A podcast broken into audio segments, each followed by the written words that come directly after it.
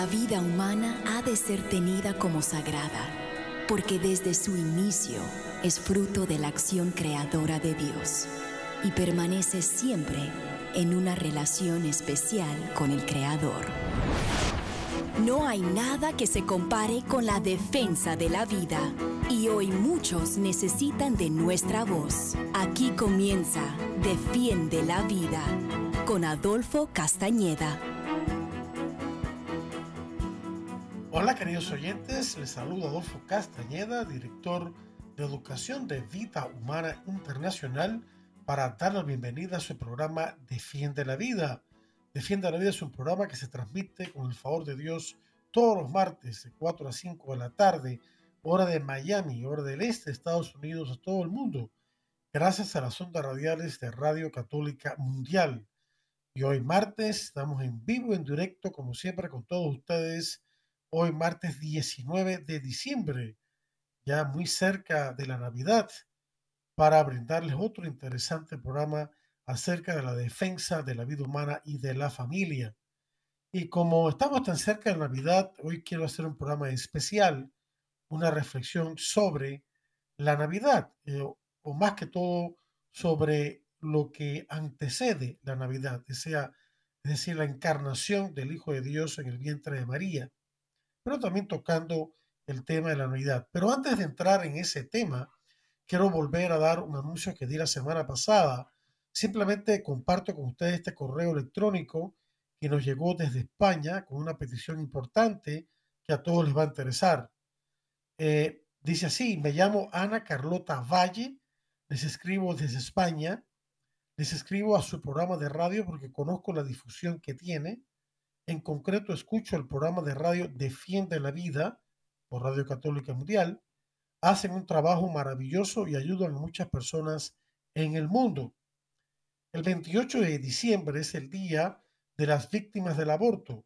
La red 28D, 28 de diciembre, el lazo de María, está moviendo bajo la protección de la Virgen de Guadalupe, patrona de los no nacidos, que todos los católicos recen un rosario por estas víctimas inocentes.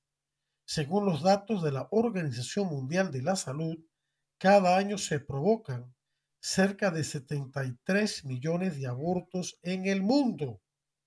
Y también hay que pensar en un número casi igual de madres que también sufren por a consecuencia del aborto y se dan cuenta y se arrepienten y también hay hombres que sufren recemos por todos ellos. En la iglesia está el sacramento de la confesión y también ministerios de sanación post-aborto para ellos. Así que no estamos condenando a nadie, sino invitándolos a la conversión y a la sanación y a la infinita misericordia de Dios. Sigue diciendo ella, la Red 28D es un grupo de fieles de distintas parroquias que proponen un día de luto para recordar a todos los que no han nacido este año. Un día de luto para enterrarlos y ayudar a las familias a sanar las heridas. La iniciativa consiste en hablar con el párroco, poner flores y velas a los pies de una imagen de la Virgen María, rezar un rosario por el alma de los no nacidos y una misa en recuerdo de todas las víctimas, los bebés por nacer y también las personas que han caído en el aborto y que sufren por él para que se conviertan y sean sanadas. Os animamos a todos a formar parte de la iniciativa y difundirla. Tenemos que conseguir la unión de todos los católicos en la oración por el alma de los más inocentes y rezar por sus familias. Y hasta ahí este anuncio. Si quieren recibirlo por correo electrónico, me escriben a mi servidor, Adolfo Castañeda, adolfo arroba vidahumana.org, adolfo arroba vidahumana.org. Con muchísimo gusto se lo envié enviaré a vuelta de correo electrónico y también les invito a escribir a esa misma dirección electrónica para suscribir a nuestro boletín electrónico el de Vida Humana Internacional para que reciban nuestras informaciones gratuitamente. Bien, pasemos entonces al tema que nos ocupa. Eh, simplemente lo que quiero hacer es, en la primera parte del programa, compartir con ustedes y meditar un pasaje tomado de Mateo 1, del 18 al 24, sobre el nacimiento de Jesús y su concepción, bueno, su concepción y su nacimiento. Y luego en la segunda parte del programa, hacer lo mismo, leer y comentar con ustedes, compartir con ustedes mis reflexiones sobre el pasaje de Lucas 1, del 26 al 38, que trata el mismo tema, pero de otra dimensión. En el pasaje de Mateo 1, 18 al 24, que voy a leer ahora y a comentarles mis reflexiones sobre él, eh, se centra en la figura de San José y claro, el niño Dios. El pasaje de Lucas, en la segunda parte del programa, se centra sobre la Virgen María y el niño Dios. El pasaje de Mateo 1 del 18 al 24 dice así, el nacimiento de Jesucristo fue así. Su madre María estaba comprometida para casarse con José, pero antes de vivir juntos, resultó que estaba embarazada por el poder del Espíritu Santo. Como José, su esposa, su esposo, perdón, su esposo era un hombre justo y no quería exponerle a la vergüenza pública, decidió romper en secreto el compromiso. Pero cuando él estaba considerando hacerlo, se le apareció en sueños un ángel del Señor y le dijo, José, hijo de David, no temas recibir a María por esposa, porque ella ha concebido, ha concebido por el poder del Espíritu Santo. Dará a luz un hijo y le pondrás por nombre Jesús, porque él salvará a su pueblo de sus pecados. Todo esto sucedió para que se cumpliera lo que el Señor había dicho por medio del profeta. La Virgen concebirá y dará a luz un hijo y lo llamarán Emmanuel, que significa Dios con nosotros. Cuando José se despertó, hizo lo que el ángel del Señor le había mandado y recibió a María por esposo. Final de la cita. Vamos a comentar este pasaje versículo por versículo. Dice que el nacimiento de Jesucristo fue así. Su madre María y el nombre de María, eh, que en hebreo se dice Miriam, significa la elegida de Dios. La elegida de Dios. Su madre María estaba comprometida para casarse con José, cuyo nombre Josephus, que viene del hebreo, significa que Dios añada, que Dios añada. Pero antes de vivir juntos, resultó que estaba embarazada por el poder del Espíritu Santo. Ese es el versículo 18. Eh, aquí hay que aclarar algunas cosas. Antes de vivir juntos, cuando vivieron juntos, que vivían bajo el mismo techo, no de que tuvieron relaciones conyugales, porque ambos vivieron vírgenes, fue un matrimonio virgen, como explicaremos después por qué. Eh, es que lo que pasa es que el, el, matrimonio hebreo tenía dos partes. La primera parte era el compromiso, que duraba cierto tiempo, todavía no vivían juntos, pero ya, ya estaban casados, legalmente estaban casados. Y luego vivían juntos bajo el mismo techo, es decir, el, hombre, el esposo, acogía a la esposa en su casa. La esposa iba a casa del esposo y allí vivían. Entonces, en este entretiempo, María se encuentra embarazada por el poder del Espíritu Santo. Luego el versículo 19 nos dice que como José, su esposo, era un hombre justo, justo prácticamente quiere decir santo, cuando en la Biblia se habla de justicia, entre otras cosas, además del, por supuesto, la virtud de la justicia, que significa darle a cada quien lo que le pertenece o lo que es debido, también se refiere a la vida recta, a la santidad, a la rectitud de vida. Cuando Dios viene a traernos la justicia, significa que viene a hacernos justos, a transformarnos de pecadores justos. Es lo que se llama la justificación. Y José era un hombre justo y santo. Y aunque le dolió mucho el saber que María estaba embarazada, no quería exponer a la vergüenza pública y decidió romper en secreto el compromiso que ya habían adquirido previo a vivir juntos, previo a vivir en la misma casa. Sin embargo, yo opino igual que eh, hay teólogos, yo no soy teólogo, pero sí he leído lo que dicen los teólogos, que no es que José dudara de la integridad física, psicológica, espiritual y moral de María. José nunca dudó de la santidad de María. Él no se explicaba cómo María estuviese embarazada, pero él sabía o él intuía o creía también con fe firme que de alguna manera Dios estaba involucrado en esto. Él no sabía cómo, pero sabía que Dios estaba involucrado en ese embarazo. Entonces, por eso dice que él, como hombre humilde, se sintió que él no era digno de acoger a María, ya que él sentía que María había sido escogida por Dios de una manera muy especial, ya que él sí creía que el embarazo de María, de alguna manera, por él desconocida, cómo, eh, se encontraba esperando un hijo. Entonces, él en su humildad decide romper secreto el compromiso por dos razones, porque no se sentía digno de acoger a María tan santa y al mismo tiempo no quería exponer a la vergüenza pública. Ahora, nos dice el versículo 20, pero cuando él estaba considerando hacerlo, se le apareció en sueños un ángel del Señor y le dijo, José, hijo de David, no temas recibir a María por esposa, porque ella ha concebido por el poder del Espíritu Santo. Imagínese la alegría de José durante el sueño luego cuando despertó y se dio cuenta lo que Dios le había comunicado a través de un ángel. Es interesante que el ángel se le apareció en sueños a José. Y en la Biblia encontramos que cada vez que va a ocurrir un evento de capital importancia para la historia de la salvación, usualmente ocurre previamente un sueño o la persona cae en un estado de inconsciencia. Por ejemplo, tenemos el caso del el mismo Adán.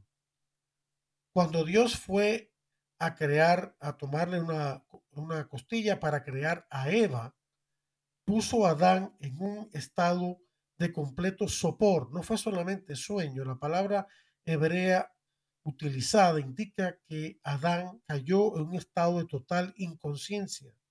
Y eso tiene un significado. Significa que Adán, el hombre, el primer hombre, no tuvo ningún, eh, nada que ver. O sea, fue un acto totalmente unilateral de Dios, la creación de Eva, la esposa de Adán. Porque la creación de la mujer fue un evento trascendental, como lo fue el primer hombre. Un evento precedido por un sopor, por entre comillas, sueño, debido a resaltando la importancia de ese evento. Un evento importantísimo no solo para la historia humana, por la procreación, ya que de esa primera pareja casada surgió toda la humanidad y, y, Eva es la madre de los vivientes, como le llama el propio Adán en el en versículo 3.20 de Génesis. Eh, y un, evento importante para la historia de la salvación, ya que ese primer matrimonio, eh, y, Adán y Eva estaban casados, fue el prefiguración del matrimonio sacramental cristiano, el cual a su vez es y debe ser reflejo del matrimonio Cristo-Iglesia, como nos dice San Pablo en Efesios 5. De manera que es una importancia trascendental porque Cristo al casarse con iglesia, con su iglesia, su esposa, él se casa siendo su salvador y al mismo tiempo su esposo. El amor salvador o redentor de Cristo es igual a su amor esponsal por su iglesia, porque ambos están caracterizados por la entrega total de Jesús a su iglesia. El amor conyugal es una entrega total en cuerpo y alma de los cónyuges mutuamente y en el caso de Jesús a su iglesia, y tan, pero también lo hizo para salvarla entregando su cuerpo. Así que la importancia tan grande de este evento, pero el punto aquí es, y en otros eventos también, Abraham, por ejemplo, en Génesis 15 más adelante, también cae un sueño antes de que Dios realice con él una alianza. Y así podríamos decir en otros, en otros casos, ¿no? el sueño de Jacob, por ejemplo, en, en Génesis 22, etc. Entonces, este sueño de José es de trascendental importancia porque es un sueño que previo a nada más y nada menos que la encarnación de Jesús en el vientre de María o que ya había ocurrido y luego su nacimiento, su manifestación ya visible a los ojos del mundo una vez que sale del vientre de María en su nacimiento. Y dice también el versículo que María va concebido por el poder del Espíritu Santo, lo cual también va a decir Lucas, el pasaje de Lucas capítulo 1 que voy a comentar con ustedes en la segunda parte de este programa. Y dice que se llamará Jesús porque salvará a su pueblo de sus pecados. Y es que el nombre de Jesús, Yeshua, en hebreo significa Dios salva. O sea que es la, la identidad y la misión de Jesús de ser el salvador de su pueblo y de toda la humanidad. Y añade entonces el versículo 22, y fíjense una cosa importante antes de pasar al versículo 22, que es José quien le da el nombre de Jesús a Jesús, no es María. Después veremos en Lucas 1, que se centra en María, el pasaje de Lucas, el ángel del Señor, ángel, el arcángel San Gabriel le anuncia a María que Jesús se será llamado así, pero no le dice que ella es la que lo nombra. El que lo nombra es José, porque San José fue el cabeza y es el cabeza de la Sagrada Familia. Es un punto importante que hoy en día los hombres casados y padres deben tomar en cuenta. O sea, San José no fue concebido eh, sin pecado original como María, y sin embargo él fue el cabeza de la familia. Y todo esto, dice el versículo 22, se sucedió para que se cumpliera lo que el Señor había dicho por medio del profeta, que dijo, la Virgen concebirá, y dará a luz un hijo y lo llamará Emmanuel, que en hebreo significa Dios con nosotros. Y está tomado de Isaías 7:14. Ese es el pasaje que cita eh, el, el, autor de San Mateo. Y es interesante esto de Emmanuel, Dios con nosotros.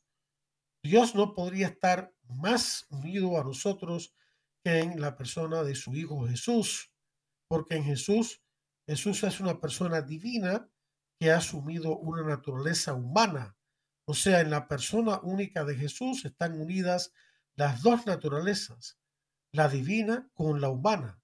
Es donde Dios abraza irrevocablemente al ser humano, a la humanidad. Es donde más se cumple en el sentido pleno de la palabra es que Dios está con nosotros, el Dios con nosotros. Jesús es el Dios con nosotros. Y este, como decía, esto está predicho en Isaías 7:14. El texto original hebreo de Isaías 7:14 utiliza la palabra alma, alma, para, para referirse a la doncella que va a dar a luz, que luego con la traducción griega, siglos más tarde de ese pasaje, de hecho de todo el Antiguo Testamento, la traducción griega realizada más o menos hacia el año 200 antes de Cristo, eh, tomó bastante tiempo, pero más o menos por esa época, traduce la palabra alma, doncella, como virgen. Y la traducción es correcta. La comunidad hebrea la aceptó así. Por lo menos la, la comunidad hebrea de Alejandría, de la diáspora, de los judíos fuera de Palestina por las persecuciones, no vamos a entrar en ese tema, que se huyeron, se desplazaron hasta eh, hasta el norte del África, hasta el norte de Egipto, en Alejandría, una comunidad fuerte que judía, pero que algunos no conocían bien el hebreo. Entonces los peritos hebreos tradujeron la Biblia hebrea, el Antiguo Testamento, a, al griego y se llama la Septuaginta o de los 70, por una leyenda de que 70 expertos tradujeron la Biblia. Bueno, no vamos a entrar en eso. El punto es que esta traducción es correcta porque ya en la concepción hebrea de eh, Alma, la doncella, antes de casarse o apenas casada, pero todavía no viviendo junto a su esposo bajo el mismo techo, como ya hemos explicado, que el matrimonio tenía dos partes. Por lo tanto, se trata de una virgen. Así que ya desde el texto hebreo se prevé que esta doncella es una mujer virgen.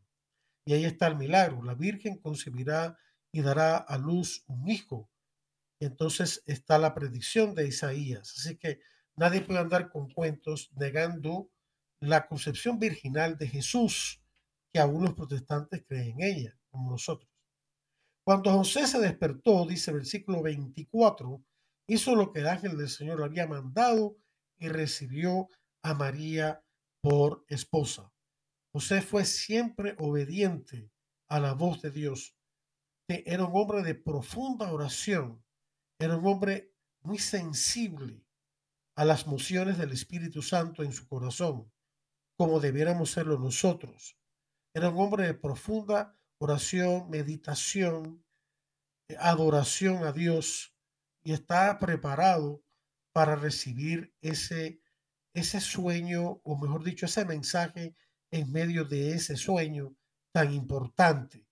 Y José creyó en lo que el ángel de Dios lo había dicho y la vida estaba mandando de parte de Dios y lo obedeció y se y recibió a María por esposa sabiendo que ya su vida iba a cambiar totalmente, que el matrimonio suyo iba a ser un matrimonio totalmente entregado a Dios en la virginidad y la perfecta castidad. Y aquí es importante, adelantándome al tema de la virginidad que abordaremos en la segunda parte del programa nuestro comentario de Lucas 1, 26 al 38, esta virginidad expresa en signo no de una denigración del matrimonio ni cosa que se parezca, eso sería una herejía.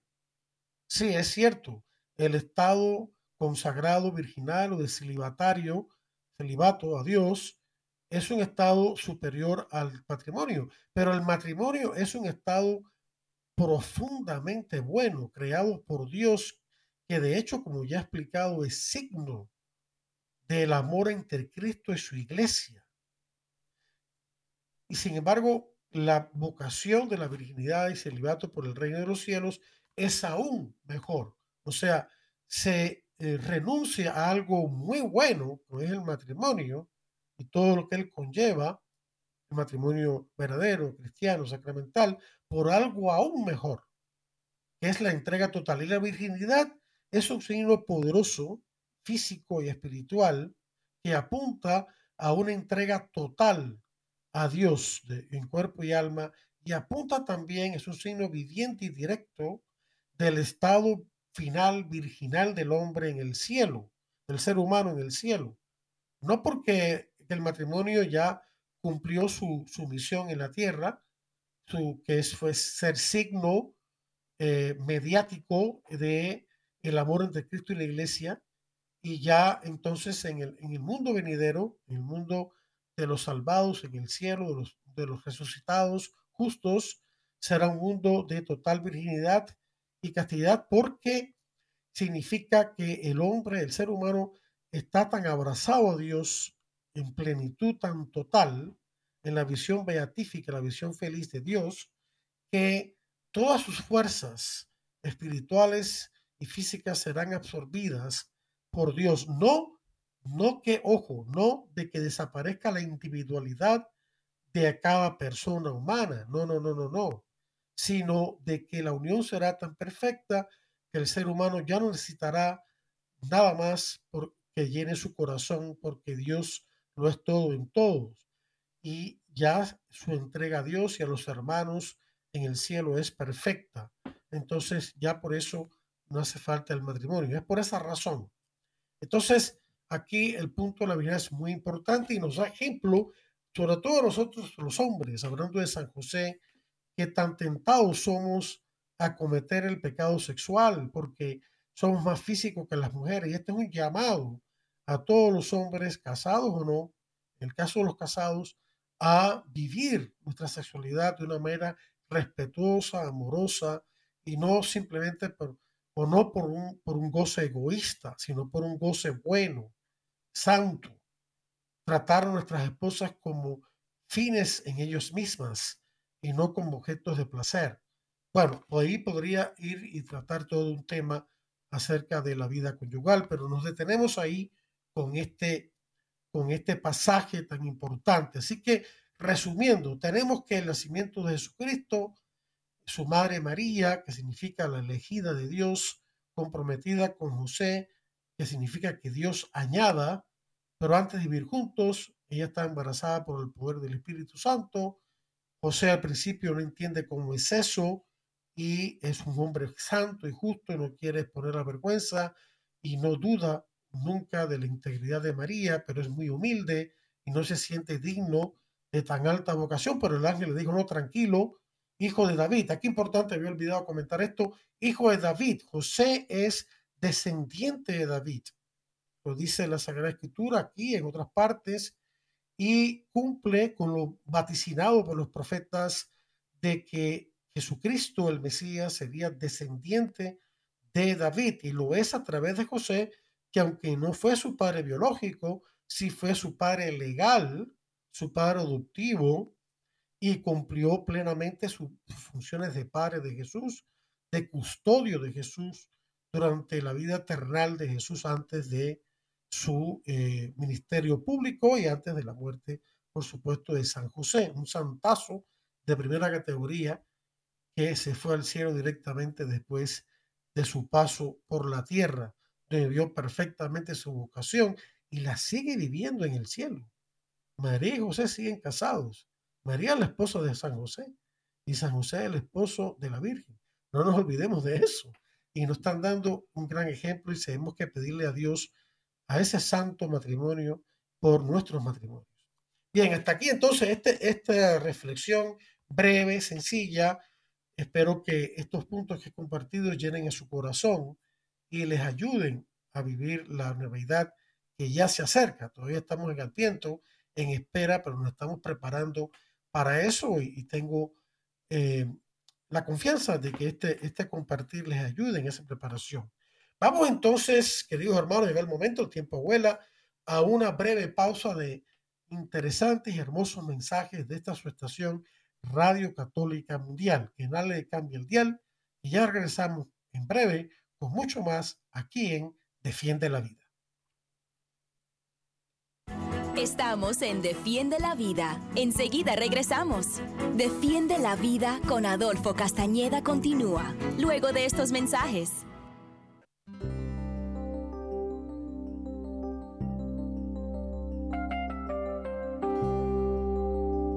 Que Dios, de quien viene la constancia y el ánimo, les conceda tener los unos para con los otros los sentimientos del propio Cristo Jesús y que puedan unánimemente dar gloria a Dios Padre de Cristo Jesús, nuestro Señor.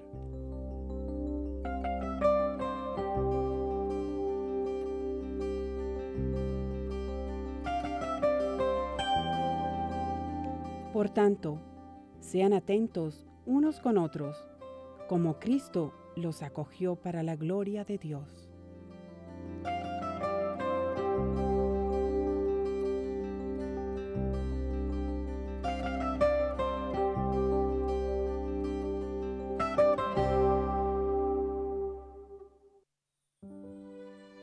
vez recuerdes cómo años atrás se acumulaban los sobres de pago en aquella canasta familiar. Por eso, la Madre Angélica exhortaba a mantener la donación de EWTN entre el pago de gas y electricidad. Aunque los tiempos han cambiado y ya no usamos sobres para pagar las cuentas, esta obra sigue en pie gracias a tu generosidad. En EWTN y Radio Católica Mundial queremos agradecer a los miles de donantes que durante años han atesorado en el cielo dando vida a este apostolado y recordarte en este adviento que hoy más que nunca contamos contigo.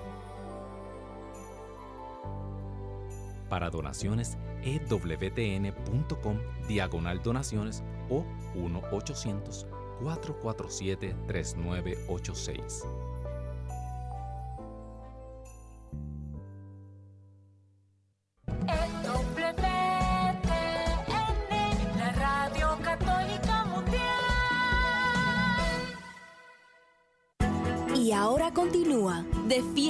vida con Adolfo Castañeda. en vivo por Radio Católica Mundial. Defiende la vida con Adolfo Castañeda. Continúa ahora. Bien, queridos amigos, aquí estamos de vuelta con todos ustedes en Defiende la Vida, un programa que se transmite en vivo, en directo, todos los martes con el favor de Dios de 4 a 5 de la tarde, hora de Miami, hora del este de Estados Unidos, todo el mundo gracias a la sonda radial de Radio Católica Mundial. Y hoy martes 19 de diciembre, a pocos días de la Navidad, estamos con todos ustedes reflexionando sobre este tema tan sublime. Un servidor, Adolfo Castelleda, anfitrión de este programa, eh, es eh, director de educación de Vida Humana Internacional y es un honor para mí compartir con ustedes este tema y sobre todo en Radio Católica Mundial. Ya en la primera parte del programa reflexionamos sobre eh, la concepción y nacimiento de Jesús, eh, o previo a ello, el nacimiento de Jesús, en el pasaje de Mateo 1, eh, del capítulo 1 de Mateo. Ahora vamos a reflexionar sobre el mismo tema desde otra perspectiva, abordando el pasaje de Lucas 1, del 26 al 38. Leo el pasaje, como hice anteriormente con el de Mateo, y luego lo comento. Dice así, al sexto mes, el ángel Gabriel fue enviado por Dios a una ciudad de Galilea llamada Nazaret, a una virgen desposada con un varón que se llamaba José de la casa de David, y el nombre de la virgen era María. Y entrando el ángel en donde ella estaba, dijo, Salve, llena de gracia, el Señor está contigo, bendita tú entre las mujeres. Mas ella cuando le vio se turbó por sus palabras y pensaba qué salutación sería esta. Entonces el ángel le dijo, María, no temas, porque has hallado gracia delante de Dios, y ahora concebirás en tu vientre y darás a luz un hijo, y llamarás su nombre Jesús. Este será grande, y será llamado Hijo del Altísimo, y el Señor Dios le dará el trono de David su padre y reinará sobre la casa de Jacob para siempre, y su reino no tendrá fin. Entonces María dijo al ángel, ¿Cómo será esto? Pues no conozco varón.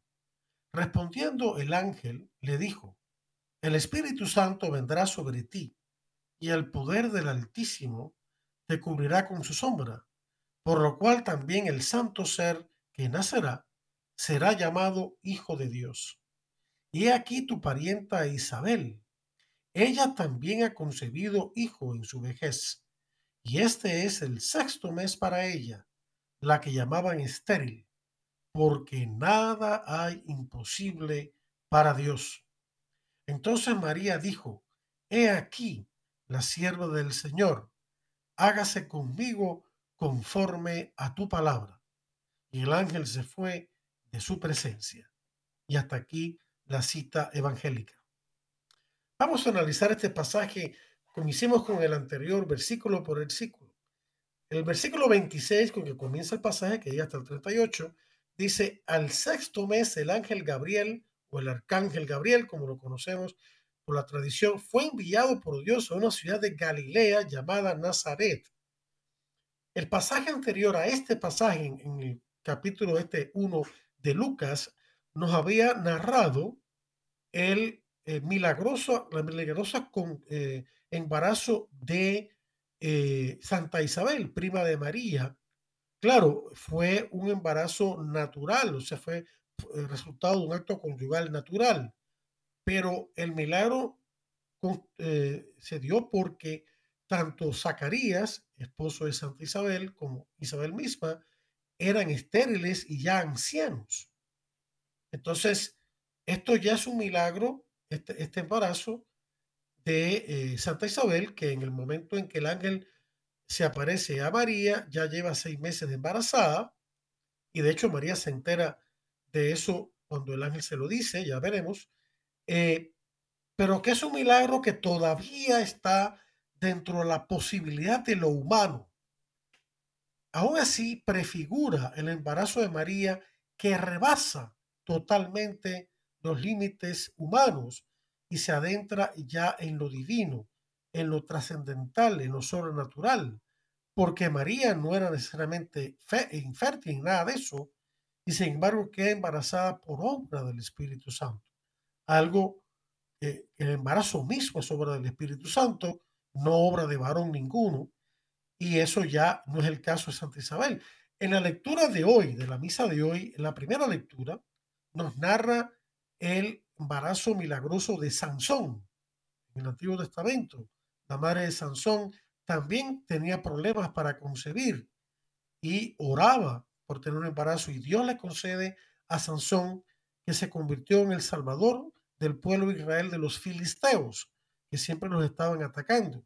Sansón es, prefiguración de Cristo y su embarazo milagroso es prefiguración del embarazo totalmente milagroso que rebasa toda expectativa de María por obra del Espíritu Santo, como también de Isabel. De ahí la importancia de esto.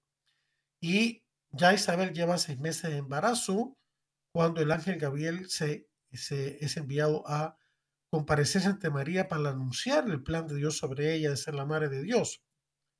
El versículo 27 nos dice que el ángel Gabriel o arcángel San Gabriel fue enviado a una virgen desposada, fíjense que ya estaba casada, con un varón que se llamaba José de la casa de David. Y el nombre de la virgen era María. De nuevo encontramos aquí la primera parte del matrimonio entre María y José, antes de vivir bajo el mismo techo, y que San José es descendiente de David, con la frase de la casa de David el nombre de, la Virgen era María. El versículo 28 dice, entrando el ángel en donde ella estaba, dijo, salve, llena de gracia, el Señor está contigo, bendita tú entre las mujeres. Como todos sabemos, esa es la primera parte de la salutación del Ave María. Salve significa regocíjate y llena de gracia. Como ya explicamos en un programa anterior, María estaba y está llena de gracia. Cuando el ángel compareció ante ella, llena de gracia, o sea, sin ningún pecado, ni original ni personal. María se mantuvo completamente santa, sin pecado, hasta eh, su paso por la tierra y luego ir al, eh, hacer asunto al cielo. El Señor está contigo. Esta frase de llena de gracia y luego la siguiente frase de el Señor está contigo es lo que se llama en, la, en el lenguaje hebreo didáctico un paralelismo. O sea, dos versículos o, o dos partes de un versículo, dos frases que se explican mutuamente. Llena de gracia, María está llena de gracia porque el Señor está con ella. El Señor está con ella y hace que ella esté llena de gracia, sin ningún pecado. Eso ocurre también, por ejemplo, el mismo Padre Nuestro, hay un paralelismo, hay varios, pero por lo menos uno, cuando dice, venga a nosotros tu reino, y después hágase tu voluntad en la tierra como se hace en el cielo. O sea, que se haga tu voluntad en la tierra es que acojamos el reino de Dios que pedimos en la frase anterior.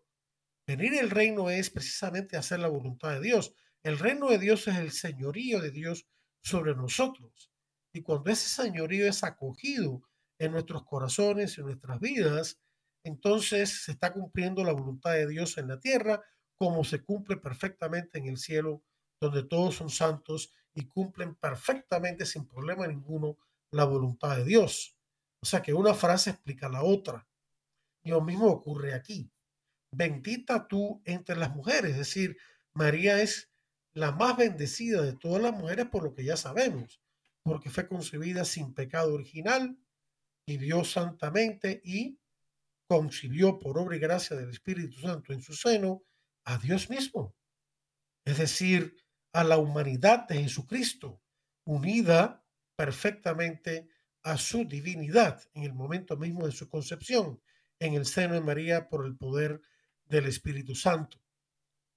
El versículo 29 destaca la humildad tremenda de María cuando dice, mas ella cuando le dio se turbó por sus palabras y pensaba qué saludo sería ese. María sabía que Dios la había escogido para una misión, pero no tenía idea por su humildad de que estaba haciendo, que iba a ser llamada a ser la que llevara a Dios en su seno y diera luz a aquel que es una sola persona divina con dos naturalezas. A una, Jesús es una persona divina que ha asumido una naturaleza humana, una, una corporeidad, un cuerpo que fue concebido por María por gracia del Espíritu Santo, un cuerpo humano al cual Dios en ese mismísimo momento le infundió un alma humana creada directamente por él, como son creadas todas las almas humanas, pero que esa humanidad, cuerpo y alma de Jesús, al estar, al ser el resultado, ser concebida en la humanidad, infundida el alma, por obra del Espíritu Santo, inmediatamente está unida a la segunda persona, la Santísima Trinidad, el Hijo de Dios, y por lo tanto es una sola persona con dos naturalezas, una divina y la otra humana. Y no como algunos herejes durante los primeros siglos iglesias creían que eran dos, dos personas, entonces decían, no, María era solamente madre de Jesús, pero no de Dios. Pero no se dan cuenta de que María lleva, llevó en su seno a aquel que es una sola persona, no, no dos personas, no una persona dividida en dos partes, sino una sola persona con dos naturalezas distintas, pero perfectamente unidos en la persona divina del Hijo de Dios en el seno de María. Y María, la que portó a Dios en su seno, la Teotocos, la portadora de Dios, es madre de Dios porque lo llevó en su seno y lo dio a luz. Y también lo cuidó, lo montó y todo. Así que María es madre de Dios y eso no significa para nada el disparate de que María existió antes que Dios, que creó a Dios, ni nada de eso, sino simple, ella es creada por Dios y Dios es su Padre, sino simple, sencillamente eso, de que María llevó en su seno y dio a luz a aquel que es una sola persona, no dos personas, con dos naturalezas perfectamente unidas en la persona del Hijo de Dios, una naturaleza divina y la otra humana. Y sigue diciendo el, el ángel, eh, considera en tu vientre un hijo y le llamarás Jesús. Em, este será grande. Entonces, de nuevo, aparece el nombre de Jesús, que significa Dios salva o Yahvé salva. Este será grande, será llamado Hijo del Altísimo, y el Señor Dios le dará el trono de David, su padre. O sea, de nuevo está la promesa cumplida de que el Mesías, el Hijo de Dios, vendría del el linaje de David, descendiente de David, como lo dijo el otro pasaje de Mateo que comentamos, leímos y comentamos en la primera parte. Eh, y reinará sobre la casa de Jacob para siempre su reino no tendrá fin. La casa de Jacob es la casa de Israel. Eh, Israel, antes de, llamarse Israel, se llamaba Jacob, uno de los patriarcas del pueblo de Israel, a quien Dios le cambió el nombre en un misterioso pasaje que no podemos entrar en su comentario ahora, sea muy largo, en Génesis 32, donde Jacob, después de regresar de 20 años de trabajo fuera de Israel, regresa a encontrarse con su hermano Esaú, quien lo perdonó por haberle robado la progenitura. Y esa noche, antes de entrar ya en la tierra de Israel, Jacob tiene un sueño en donde combate con un ángel misterioso quien lo bendice y le cambia el nombre de Jacob a Israel. A Israel significa fuerza de Dios y esto significa un cambio o una nueva misión. Dios, Jesús también, por ejemplo, le cambió el nombre a Simón para Pedro. Pedro significa piedra, roca, la roca donde Jesús fundó su iglesia. Cuando Jesús le cambió el nombre de Simón a Pedro, estaba dándole una nueva misión o estaba ampliando su misión. Y eso, el nombre en la, en la Biblia es muy importante, ¿no? Y significa la identidad y misión de la persona. Y Jesús mismo, el nombre significa su misión. Dios Salvador, Dios salva y también su identidad como Salvador. Y reinará sobre la casa de Jacob para siempre y su reino no tendrá fin. Jesús, nuestro Señor, es el Rey del universo y Él está ahora sentado a la diestra del Padre, intercediendo por todos nosotros. Y su reino no tendrá fin. Claro, su manifestación plena llegará al final de los tiempos, al final de la historia, al final de este mundo pasajero, que luego será transformado en un mundo glorioso, y el pecado totalmente destruido, al igual que la muerte, cuando Jesús regrese por segunda y última vez y definitiva. Es un reino que no tendrá fin. Entonces María no entiende aquello y le dijo al ángel, ¿cómo será esto? De que yo vaya a consumir un hijo.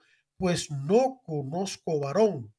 También se puede traducir, pues yo permanezco siendo virgen. Pero aquí la traducción, el texto original, no conozco varón. En, en, el Antiguo Testamento, en, en, el pueblo hebreo, la mentalidad sobre el conocimiento, la palabra conocer, eh, tiene un significado muy profundo. No significa simplemente la adquisición de información, sino el entrar en una comunión interpersonal profunda con otra persona. Tiene varias aplicaciones. Este significado puede significar, por ejemplo, el amor en una familia, el amor profundo que los padres como esposos tienen entre sí, el amor de los padres para con sus hijos, el amor de los hijos para sus padres, el amor entre los hijos. También, por supuesto, todavía más alto significa el encuentro personal o la unión personal en la oración con Dios, el conocer a Dios, no conocer de Dios simplemente, sino conocer a Dios personalmente y entrar en una relación profunda interpersonal con Dios, de Dios con nosotros y nosotros con Dios. Después de todo eso, lo que significa ser imagen de Dios, haber sido creado para entrar en una comunión interpersonal profunda con Dios y con nuestros hermanos. Entonces aquí Conocer también extiende ese significado a la unión conyugal, es ese encuentro interpersonal físico y espiritual profundo entre los esposos en el acto conyugal. María entonces pregunta, no conozco varón, no tengo relaciones con ningún hombre, permanezco siendo virgen. Es una traducción correcta de este, de este, el sentido profundo de este versículo. Entonces el ángel le aclara a la pobre María que estaba llena de temor y toda perturbada, le dice, le dijo, el Espíritu Santo vendrá sobre ti y el poder del Altísimo te cubrirá con su sombra, por lo cual también el santo ser que nacerá será llamado Hijo de Dios, ¿no? Entonces, este, ya anteriormente el ángel le había dicho a María, no temas, no temas María, has hallado gracia delante de Dios. Estate tranquila. Todo está bajo control. No te preocupes. María es una persona humana. Entonces, las personas humanas nos asombramos, nos inquietamos cuando ocurre algo que no conocemos, que rebasa nuestro entendimiento en ese momento. O sea, esto es perfectamente normal. No hay pecado ninguno. Entonces, este, pero el ángel la calma y le aclara. Entonces, aquí hay una cosa muy importante. El ángel le dice que el Espíritu Santo vendrá sobre ella y que el poder del Altísimo cubrirá a María con su sombra. La palabra sombra o también nube, se puede decir, significa la presencia poderosa de Dios y es la misma palabra que se utilizó en el Antiguo Testamento para hablar de la presencia especial y profunda de Dios en la tienda del encuentro del pueblo de Israel. Recordemos que Israel fue liberado por Dios a través de Moisés de la esclavitud en Egipto y estuvo andando por el desierto durante 40 años antes de entrar a la tierra prometida. Y como era un, pueblo nómada, su templo era un templo portátil. Estaba representado en la tienda del encuentro, donde Moisés y solo él entraba para hablar con Dios cara a cara, como nos dice el libro de Deuteronomio. Y entonces, cuando el texto bíblico habla de la presencia de Dios que baja a la tierra del encuentro, habla de una nube, que es también como una sombra, la misma palabra empleada aquí. Y también es la misma palabra empleada en la transfiguración de Jesús en el monte Tabor. Tabor significa transfiguración, donde Jesús se transfigura, pero también Dios hace presente, Dios Padre, como una nube que envuelve a los discípulos y a Jesús mismo. Es sombra, es la misma palabra que emplea el ángel para hablar de la presencia poderosa del Espíritu Santo en María, haciéndola fecunda. Y por eso es que el ángel dice, por lo cual también el santo ser que nacerá será llamado Hijo de Dios. Esto es importante porque aquí encontramos que por primera vez en la Biblia se revela explícitamente la Santísima Trinidad. Claro, no se hace públicamente todavía. Eso se hará 30 años después, cuando Jesús va a ser bautizado por San Juan Bautista, en el bautismo de Jesús, ¿no? Que a pesar de que Jesús no tenía ningún pecado y que el bautismo de Juan, bautismo de conversión, Jesús hace ese, eh, recibe el bautismo de Juan con humildad porque él se solidariza con los pecadores sin ser uno de ellos, porque viene a salvarlos y santifica con su presencia santísima las aguas del Jordán y así santifica todas las aguas del bautismo. Pero lo importante es que en esta escena del bautismo de Jesús en el Jordán, amaron San Juan Bautista, desciendo sobre Jesús el Espíritu Santo en forma de paloma, en forma de ave, que nos recuerda los primeros versículos de la Biblia en el Génesis 1, 1 y siguientes, cuando dice que un Espíritu de Dios revoloteaba sobre las aguas, las aguas que estaban en confusión previo antes de la creación, de, completarse la creación. O sea que aquí la presencia del Espíritu Santo nos recuerda, es eco de esa presencia del Espíritu Santo en forma de un ave misteriosa que revolotea sobre las aguas de la primera creación, recordándonos que aquí viene una segunda creación sobrenatural, más allá de la creación primera natural y superior a ella, que Jesús va a iniciar y que va a concretar en el sacramento del bautismo, donde somos convertidos en hijos de Dios por la gracia, ¿no? Todos somos hijos de Dios por la creación, porque Dios no puede ser otro que Padre, pero el bautismo es lo que nos hace hijos de Dios por la gracia. En fin, aquí está, se está hablando de que eh, la sombra eh, nos recuerda que este santo ser será llamado Hijo de Dios y aquí está la Trinidad y eh, revelada por primera vez en la Biblia, no públicamente, todavía veladamente, en el secreto del hogar de María y luego públicamente en el bautismo de Jesús. Pero aquí está por primera vez la Santísima Trinidad explícitamente revelada porque el ángel dice claramente que será llamado en el versículo 32 desde el capítulo 1, que Jesús será, ya, será llamado Hijo del Altísimo. Y en la Biblia el Altísimo, Adonai, se refiere a Dios, a Dios mismo, al Padre en este caso. Y está el Padre, está el Hijo y por supuesto está el Espíritu Santo, porque el ángel le dice en el versículo 35 a María que el Espíritu Santo vendrá sobre ti y el poder del Altísimo te cubrirá con su sombra, por lo cual también el santo ser que nacerá se llamado Hijo de Dios. Así que no hay duda ninguna de que Jesús es Dios porque ha sido concebido por obra del Espíritu Santo y no por obra de varón alguno. Y entonces está revelada el, revelado el Padre, el Hijo y el Espíritu Santo. Y por último, el ángel dice a su parienta Isabel, ella también consumió en su vejez y este es el sexto mes para ella, es un milagro, la quedaba en estéril porque no es nada imposible para Dios. Entonces María dice, he aquí la sierva del Señor, hágase conmigo conforme a tu palabra. Y el ángel se va. Rápidamente comento hasta que cierre el programa. María se identifica como sierva o esclava del Señor. La palabra significa lo mismo, dulos en griego. Y, y María se identifica con Jesús porque Jesús es el siervo del Señor, como lo vaticinó Isaías en los capítulos 42, 49, 50 y luego 52 y 53 en los cuatro cantos del siervo humilde y, sufriente de Yahvé. Pues yo les deseo a todos una muy feliz Navidad. Pidamos a Dios que Jesús venga a nuestros corazones como nunca antes en nuestra vida y nos renueve completamente.